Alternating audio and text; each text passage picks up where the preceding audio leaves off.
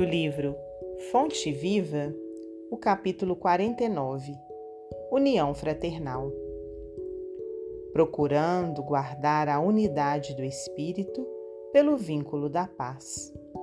Paulo, Efésios 4:3.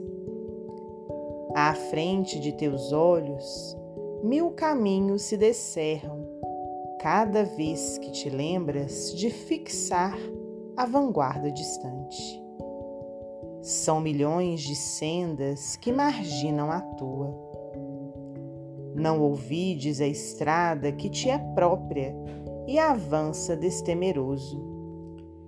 Estimarias, talvez, que todas as rotas se subordinassem à tua e reporta-te à união, como se os demais viajores da vida devessem gravitar ao redor de teus passos. Une-te aos outros, sem exigir que os outros se unam a ti.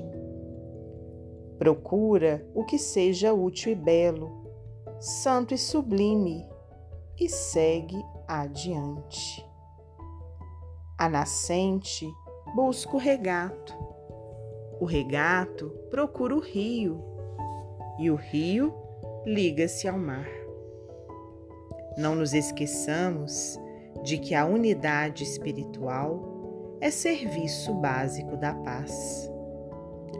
Observas o irmão que se devota às crianças? Reparas o companheiro que se dispõe a ajudar os doentes? Identificas o cuidado daquele que se fez o amigo dos velhos e dos jovens? Assinalas o esforço de quem se consagrou ao aprimoramento do solo ou à educação dos animais? Aprecias o serviço daquele que se converteu em doutrinador na extensão do bem? Honra a cada um deles com teu gesto de compreensão e serenidade, convencido de que só pelas raízes do entendimento pode sustentar-se a árvore da união fraterna que todos ambicionamos robusta e farta. Não admitas que os outros estejam enxergando a vida através de teus olhos.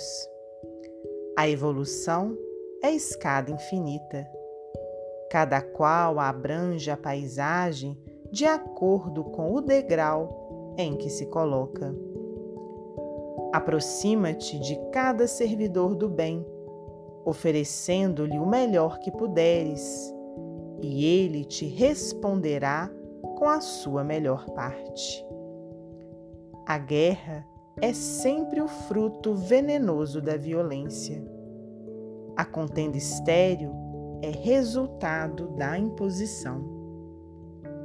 A união fraternal é o sonho sublime da alma humana.